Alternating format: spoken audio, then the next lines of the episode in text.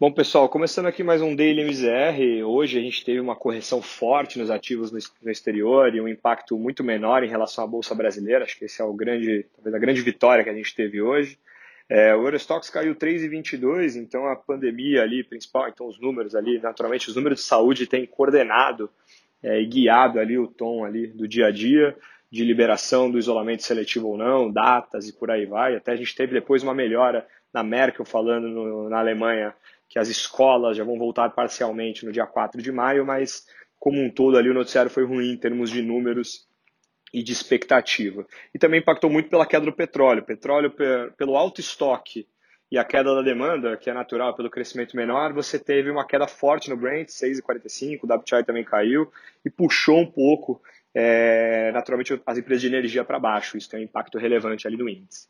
Quando a gente olha para os Estados Unidos, os Estados Unidos também caiu bastante, caiu mais de 2% hoje, quando a gente olha o S&P especificamente, e esse impacto veio muito dos dados de atividade, além de ser a economia global que a gente citou agora, a gente tem ali os dados de atividade muito fracos, varejo caindo 8%, e atividade industrial, que é um número que a gente tem em Nova York, que só para a gente ter uma ideia ali de comparação à base, estava 56 pontos, ele foi para menos 78 é um recorde negativo e do própria venda do varejo que eu comentei também é uma é a pior queda mensal que a gente vê nos resultados dos Estados Unidos históricos. Então esses dados aí naturalmente puxaram muito para baixo é, e a gente teve essa expectativa. A bolsa brasileira caía muito durante o dia e aos poucos ela foi retornando. Se a gente olha ali o Ibovespa, o Ibovespa terminou caindo 1,63, 1,36, desculpa, é, menos pressionado. A gente teve é, o, futuro, né, a bolsa futura caindo 0,86, o índice futuro, então teve um impacto ali é, bem menor. Então, quando a gente olha as empresas, bom, voltadas para o petróleo, a Petrobras caiu e as empresas, as exportadoras caíram bastante em relação a essas coisas que eu falei agora, do, do mundo impactado como um todo, mas as cíclicas de Brasil até que elas tiveram um desempenho bem positivo. Magazine Luiza subindo 2,5%, é, você tem própria Movida subindo durante o dia, Via Varejo, são papéis aqui que a gente olha bastante, as próprias empresas de utilities, a CPFL subindo também, então isso impactou, mas no geral bancos é, e as principais empresas ali é, exportadoras ali tiveram um desempenho mais negativo e puxaram o índice para baixo. Quando a gente olha o dólar, dado esse mercado internacional muito mais volátil, a gente teve o dólar indo para a casa dos 5,24 novamente, o Banco Central fez bastante intervenção hoje, é, não o suficiente para conter, e acho que é naturalmente só para controlar mais ali a liquidez e não deixar o dólar desandar tanto. E na parte dos juros, os juros, a curva estava abrindo como um todo. Então, o prêmio de risco na curva longa aumentando muito, natural que a gente tenha isso, até pelo desafio fiscal do país, somado aos desafios é, em relação à parte internacional que a gente comentou agora, e até a parte curta estava é, subindo, né? então as taxas aumentavam enquanto os preços caíam. Então era um dia bem negativo, é, mas aos poucos você teve um, uma, um fechamento da curva longa, inverteu como um todo, e até a parte intermediária. Na parte curta, os ativos ali de renda fixa teve ainda um aumento, mas se você for olhar como um todo, foi um impacto muito positivo durante o dia. Por quê? Porque a PEC da guerra é, foi aprovada agora pelo Senado. É, o Banco Central vai conseguir fazer aquelas compras de ativos. Ainda tem a segunda, a segunda votação ainda no Senado e ainda tem a implementação de como que vai ser feito isso pelo Banco Central, mas acho que é uma grande vitória.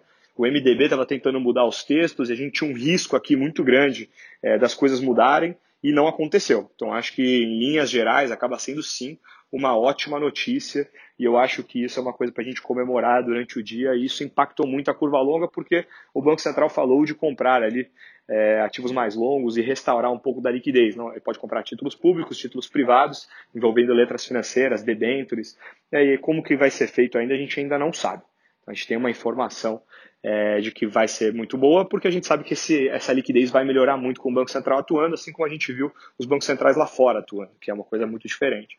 É, acho que na parte política, nenhuma novidade, mas se a gente for considerar ali a questão dos estados, essa questão do ICMS, toda essa questão ali de é, novamente ali usar o fiscal para favorecer os estados é uma coisa que desgastou bem o Maia com a equipe econômica. A gente sabe que eles tinham um bom relacionamento e ainda têm um bom relacionamento, mas acho que as coisas é, ficaram num sentido mais negativo é, para frente depois disso.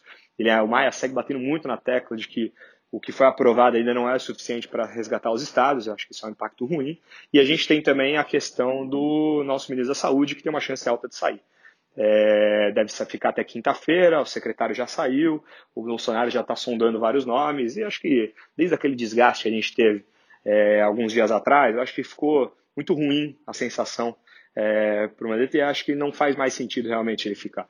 E é ruim sair no meio de uma pandemia, vai gerar desgaste sim, ruído sim, mas acho que dentro do, do que o mercado já esperava, eu acho que não, não deveria fazer grande, grande volatilidade aqui. Acho que o desafio fiscal é muito mais relevante, a sequência de como que vai ser a, essa retomada é muito relevante, as datas em que a gente vai realmente voltar, é, tendo ali, obviamente, de maneira seletiva é, o isolamento, acho que isso é o é que tem que ficar no radar por enquanto. A Bolsa se mantém, e hoje acho que é uma grande vitória, ela cai pouco, é, e ela se mantém aí em níveis bem interessantes e muito mais surpreendentes se a gente fosse pensar que a gente ia ter um mês como a gente está tendo por enquanto. É cedo para falar, tem muita volatilidade, mas o 15 do 4 acho que acabou sendo até hoje, foi uma boa data ali que a gente está tendo para os ativos de risco no Brasil.